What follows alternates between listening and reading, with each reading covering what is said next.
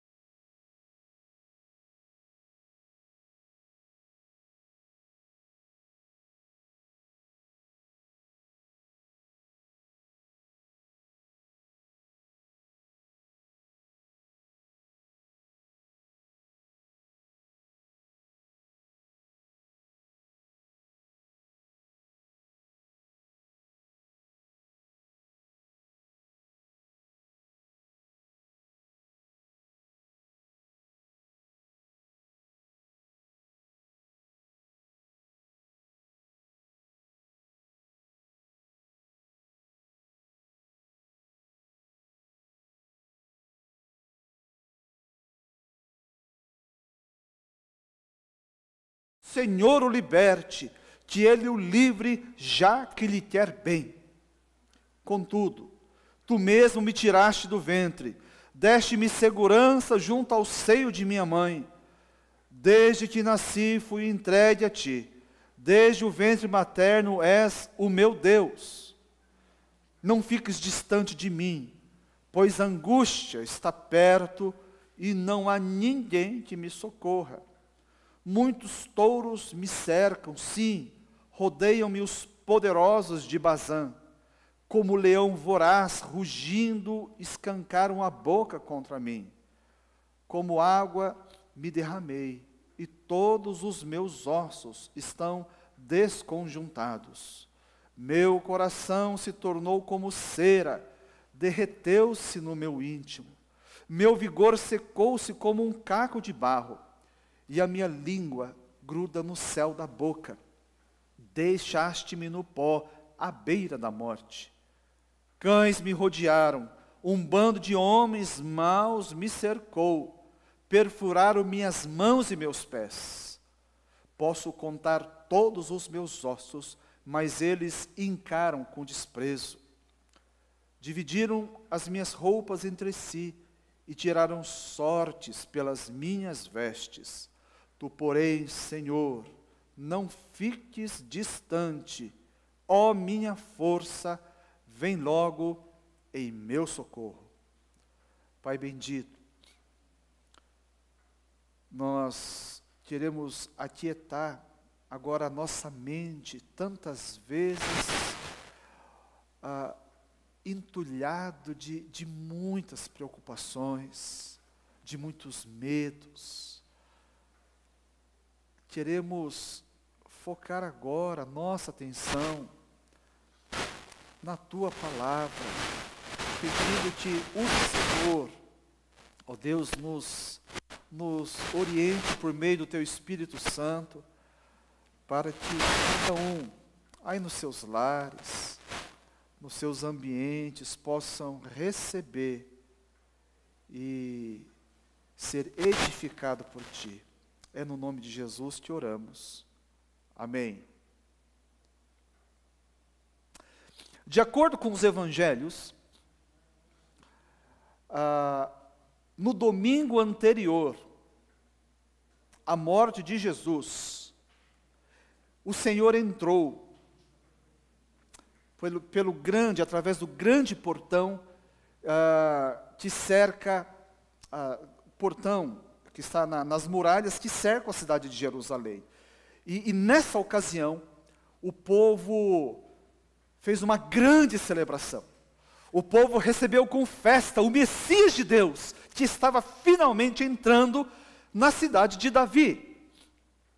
E nessa ocasião, O povo foi arrancando ramos de palmeiras. Alguns que já não tinham mais ramos para pegar, pegaram as suas próprias roupas e foram estendendo na frente de Jesus como um grande tapete vermelho, honrando o rei de Israel.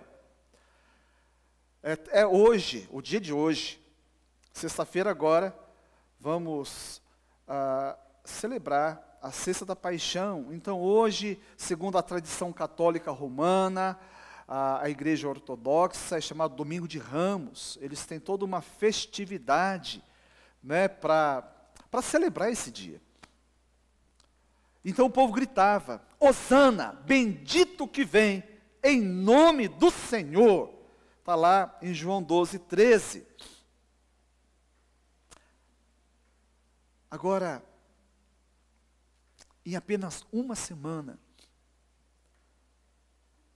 aquele povo que apresentou uma devoção tão linda, tão apropriada, aquele povo que gritara Hosana, bendito que vem em nome do Senhor, apenas uma semana depois, os mesmos lábios que gritaram Hosana, gritaram crucificam, crucificam. Como pode? Em apenas uma semana, uma devoção se deformar dessa maneira. Queridos, mil anos antes desse ocorrido,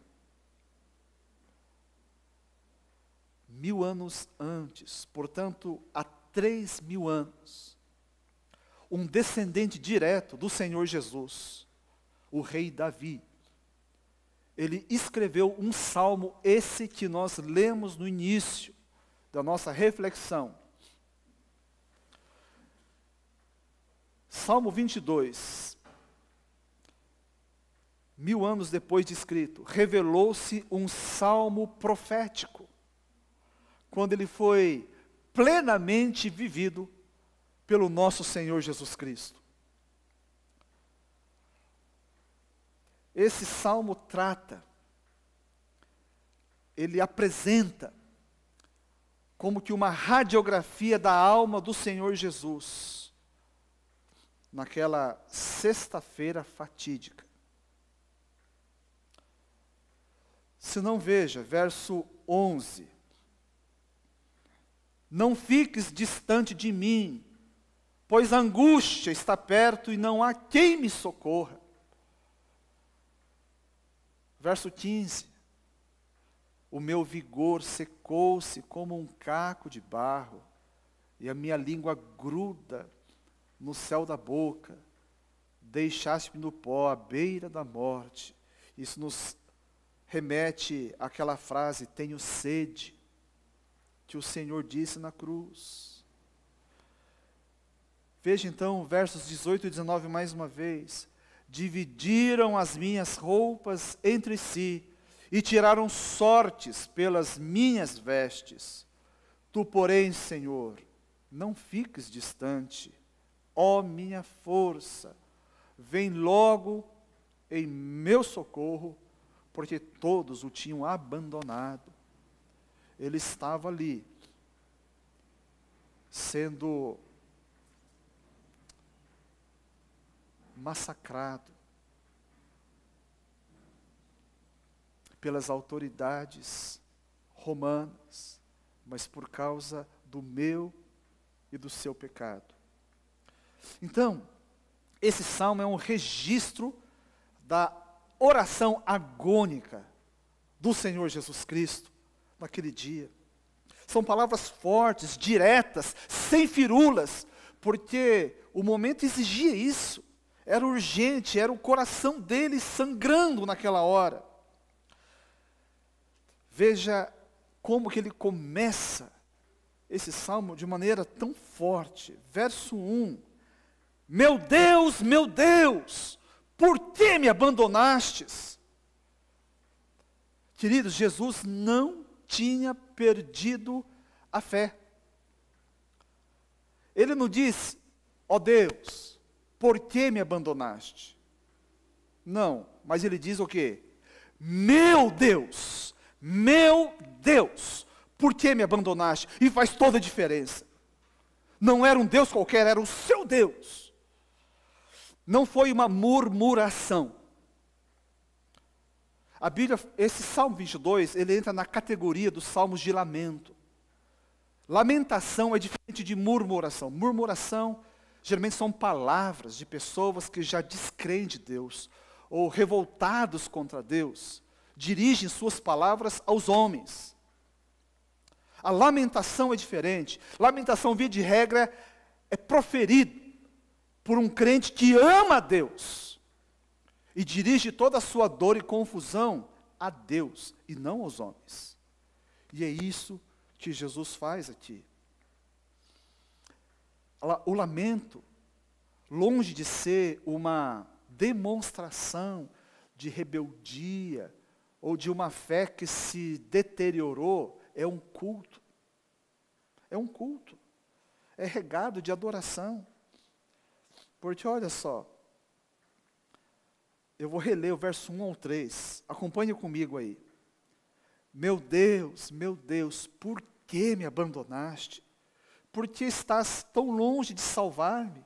Tão longe dos meus gritos de angústia? Meu Deus, eu clamo de dia, mas não respondes. De noite não recebo alívio.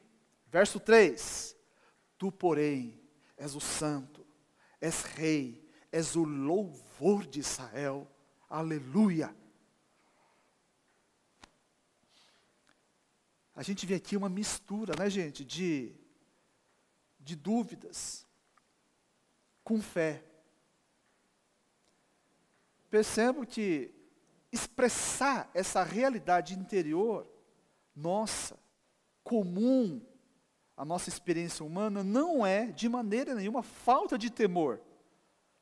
E muito menos escandaliza Deus. Deus tem estrutura para ouvir o meu e o seu lamento. Deus não vai falar assim, ó, oh, Gabriel, que coisa terrível ele está dizendo a meu respeito. Nada disso. Às vezes, a verdade é que, apesar de sermos crentes no Senhor Jesus, de amarmos a Deus, saber que Deus nos ama, Ele cuida de nós, alguma coisa não se encaixa nessas verdades que nós sabemos. A gente não entende muitas vezes por que é que Deus permite algumas coisas ruins acontecerem com gente boa. E principalmente quando essas coisas difíceis acontecem conosco. Ou Deus permite ou Deus se silencia. Gente, sempre é pedreira brava passar por esse tipo de experiência. Não importa o nível de espiritualidade, a profundidade da nossa fé e consagração, porque Jesus, sendo Deus, passou por isso. Eu nunca esqueço uma vez ouvi do pastor Jonas,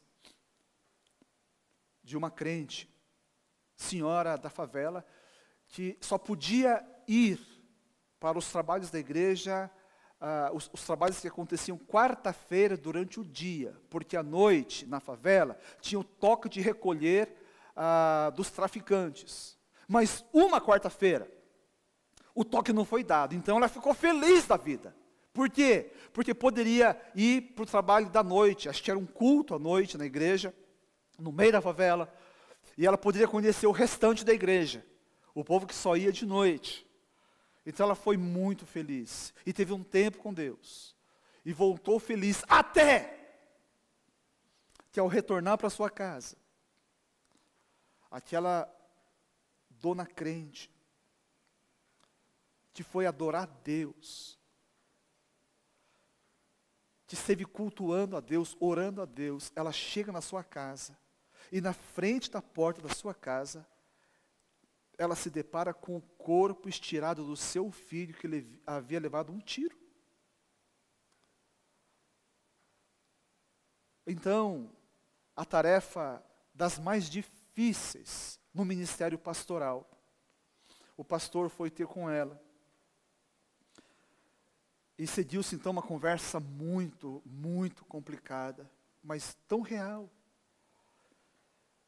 Ela começa com a pergunta que todos nós pastores ficamos desconcertados. Pastor, por que Deus permitiu isso? Porque Deus é assim. Deus não podia fazer uma coisa dessas comigo. Ela chega ao ponto de dizer, pastor, eu queria dar um soco na cara de Deus. E daí para lá, ela foi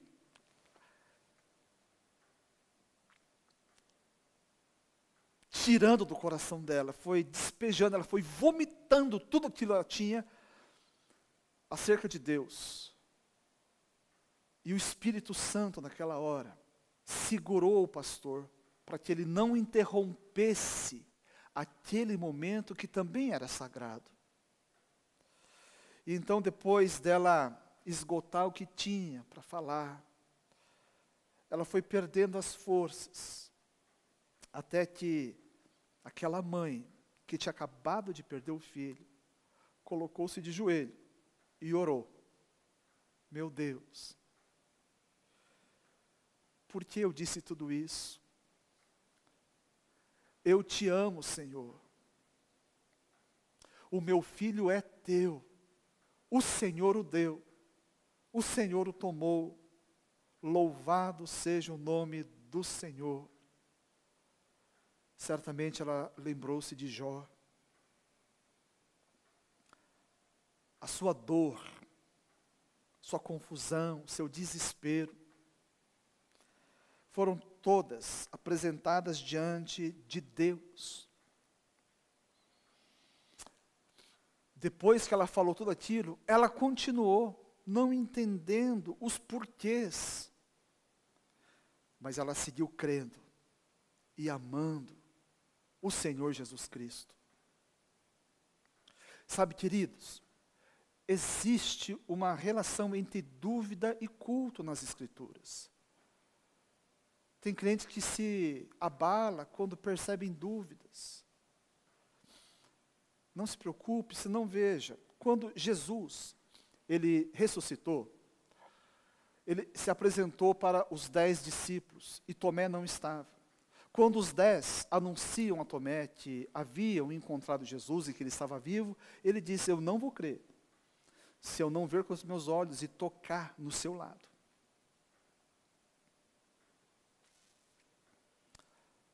Tomé não conseguia crer. A dúvida estava forte no seu coração. Só que a dúvida de Tomé não afasta de Deus. Não lança para longe da presença de Deus, irmãos.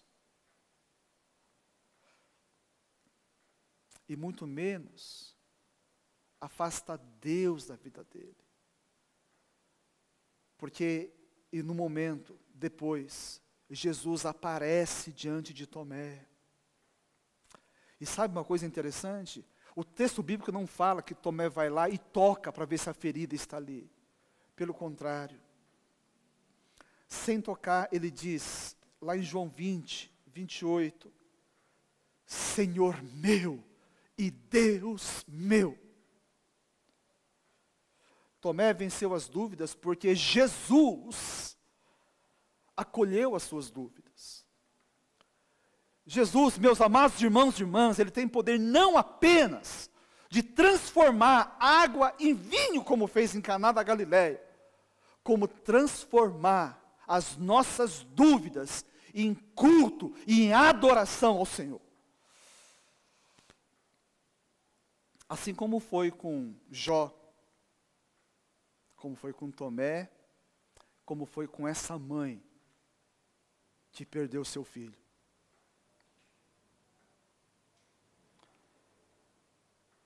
Essa pergunta de Jesus é uma pergunta que muitos de nós, em algum momento na vida, já fez.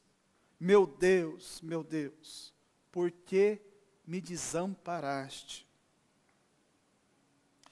Sabe que é fácil nessa vida, conforme a gente vai envelhecendo, a gente vai tendo vivências, a gente ter dificuldade, a gente ter a nossa capacidade de crer afetada.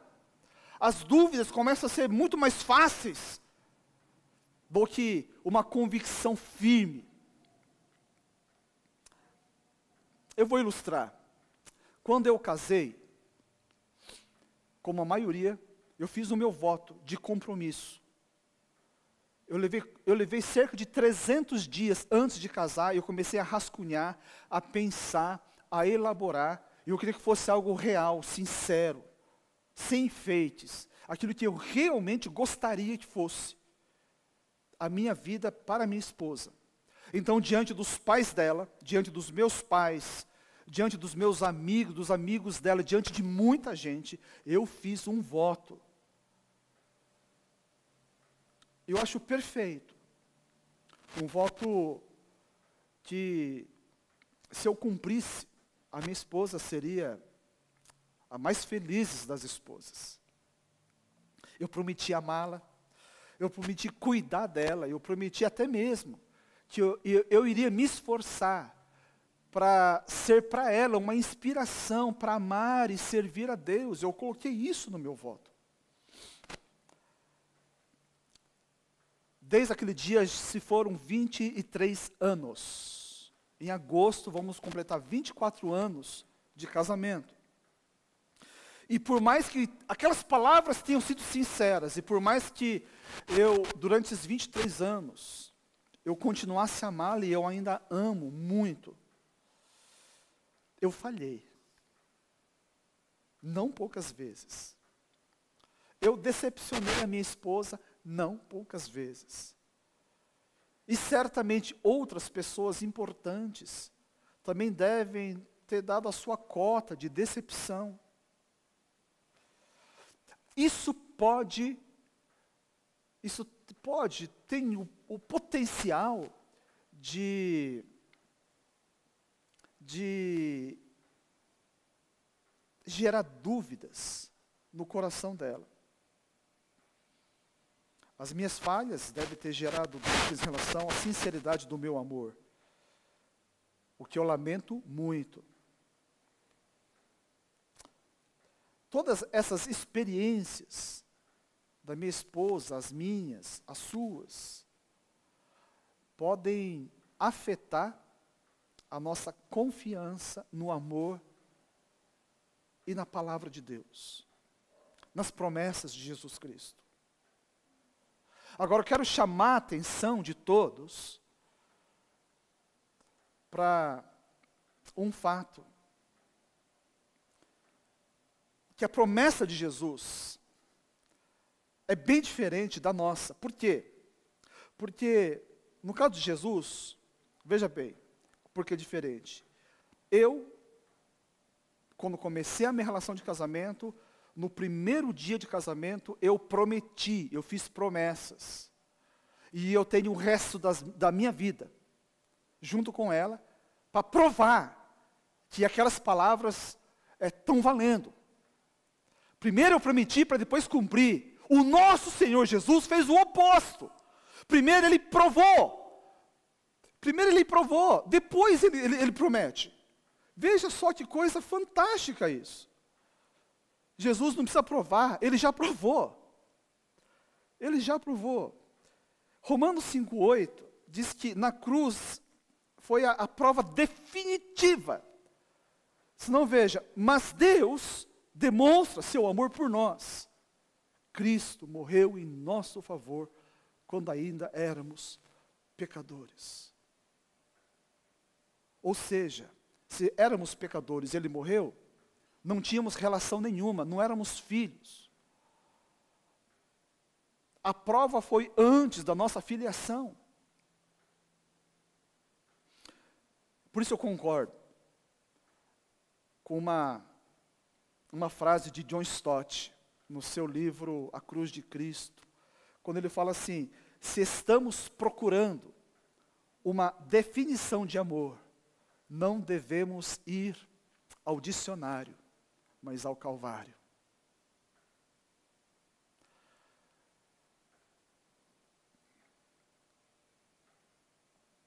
E esse salmo revela o altíssimo custo que foi para Jesus provar esse amor.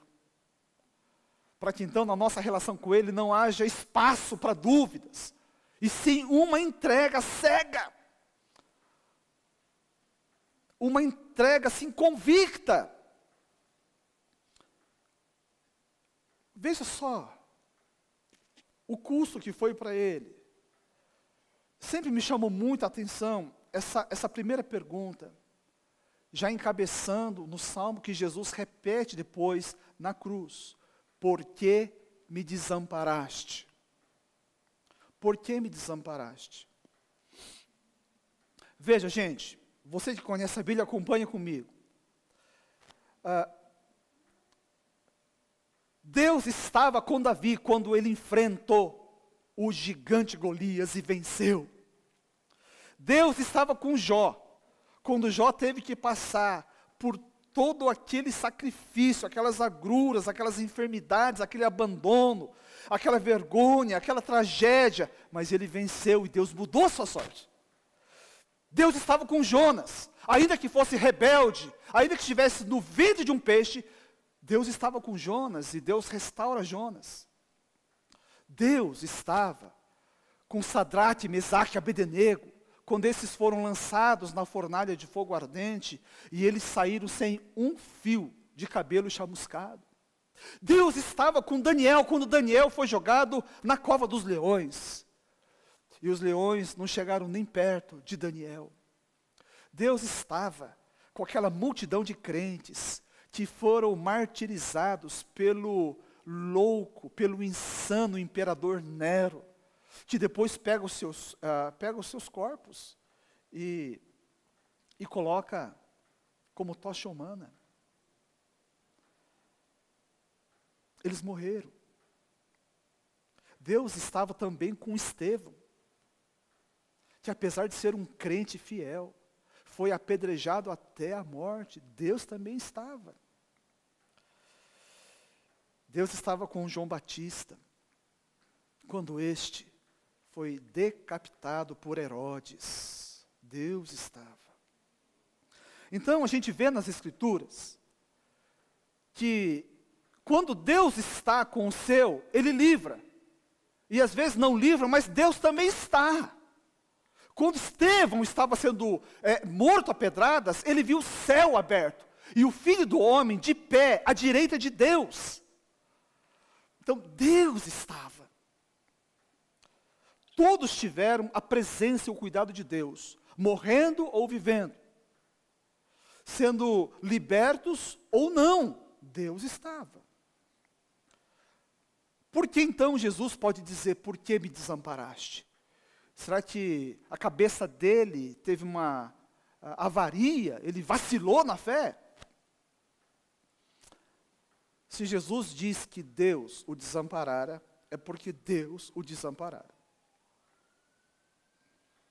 Deus não estava com Jesus Cristo quando ele estava cravado na cruz.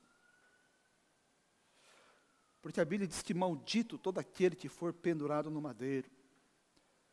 Isaías, o profeta, no capítulo 59 do seu livro, verso 1, diz que os nossos pecados, nos separam de Deus. As nossas iniquidades cobre o seu rosto para que não nos ouça. Quando Jesus estava cravado na cruz, todos os nossos pecados estavam ali representados, estavam nele. E uma vez que ele, ele, ele incorporou os nossos pecados, ele tomou para si os nossos pecados, Deus teve que virar as costas para Jesus o seu filho. Por isso as palavras dele, meu Deus, meu Deus, por que me desamparaste? Por que Deus desamparou Jesus? Porque Jesus se fez maldição por nós, como a gente vê lá em Isaías 53. Porque Deus, na eternidade, havia decidido enviar o seu filho Jesus e Jesus, desde a eternidade, havia aceito essa missão de bom grado. Jesus Cristo, o nosso Senhor, morreu no mais completo, horrendo, terrível abandono. E por causa desse abandono, dessa solidão na cruz, a solidão, presta atenção, para o crente, para mim e para você, tornou-se desde então algo impossível. Não há mais possibilidade para o crente viver a solidão. Por quê? Hebreus capítulo 13, verso 5.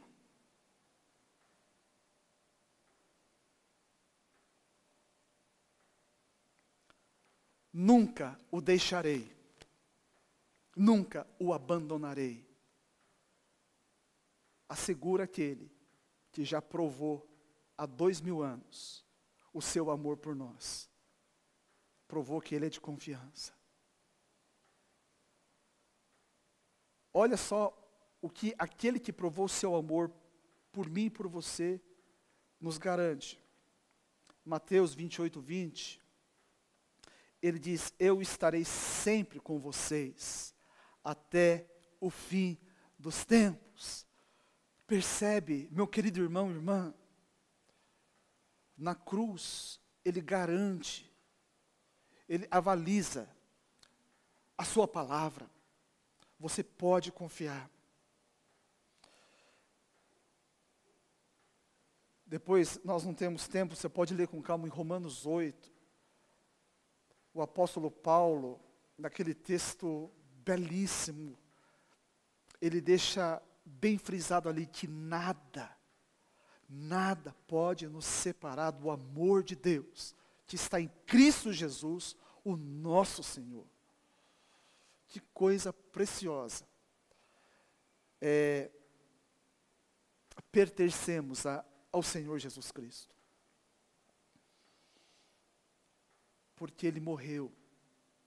Ele não apenas abriu um novo e vivo caminho, um acesso para o Pai, ele não apenas nos garantiu uma vida no céu, porque Ele morreu aqui na terra, está nos garantido tantas coisas que já foram provadas serem confiáveis, porque Ele morreu na cruz.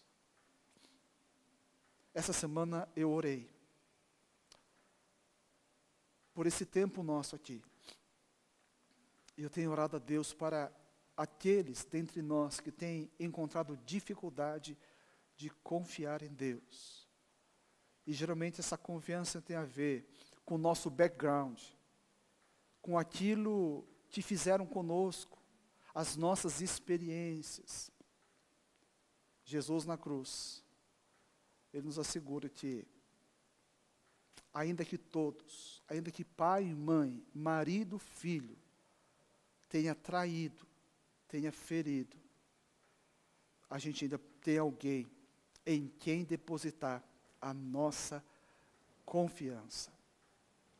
Eu quero convidá-los a orar nesse instante. Se você puder, aí onde você está na sua casa,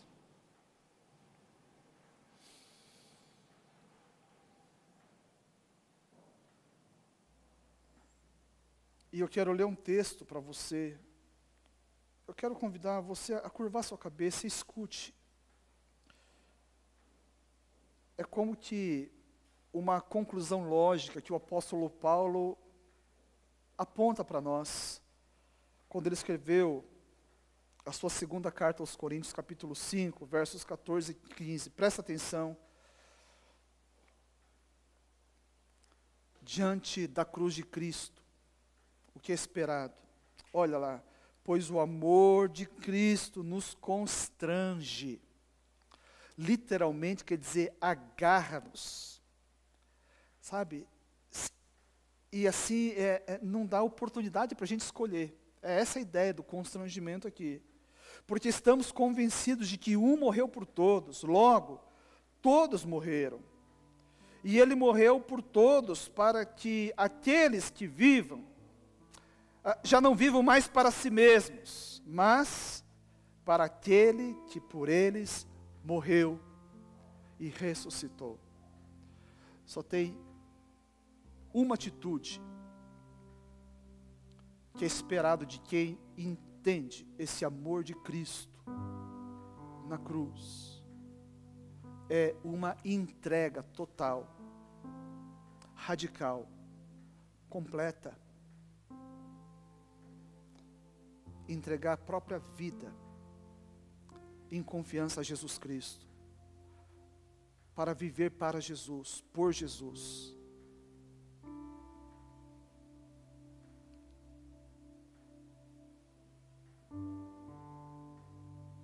Você pode fazer isso. E então, não é mais questão de Deus vai guardar ou não vai guardar, porque Ele sempre guarda. Já não tem tanta importância o que vai acontecer, ainda que algumas coisas nos causem temor. E isso é natural. Mas, e muito menos é morrer ou não morrer, porque todos vamos morrer. Mas é com quem nós vamos morrer.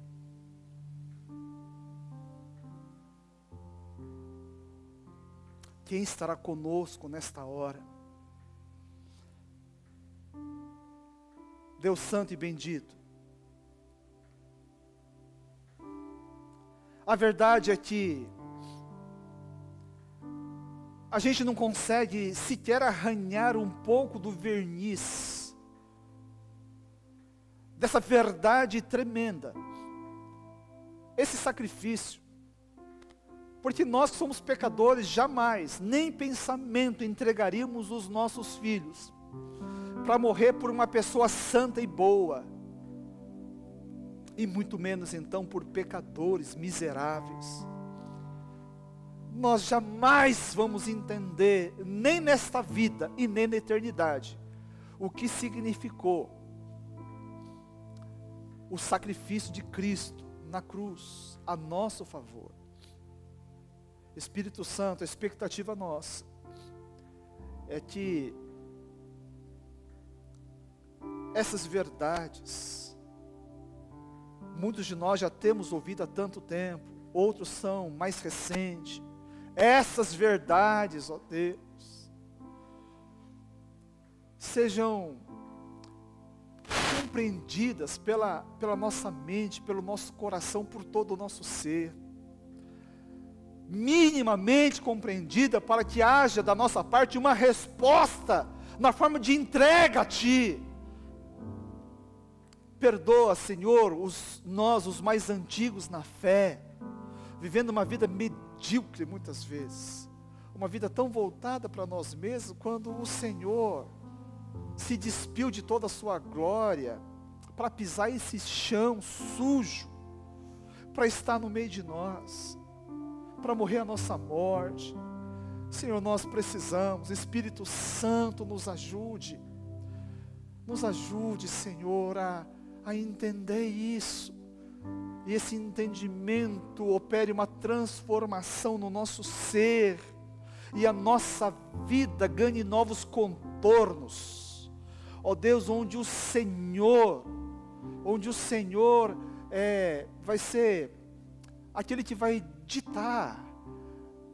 O Senhor vai ser a nossa referência, o Senhor vai ser a nossa obsessão o Senhor vai ser o nosso maior desejo, e a nossa vida então, ela vai ter mais sentido.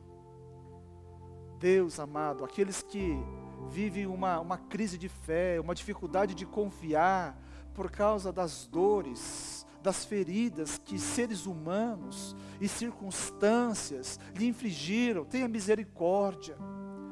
Ó Deus, que o brilho do amor de Deus, a tua assinatura, ó Deus, feita de sangue, através daqueles cravos e daquela coroa de espinhos,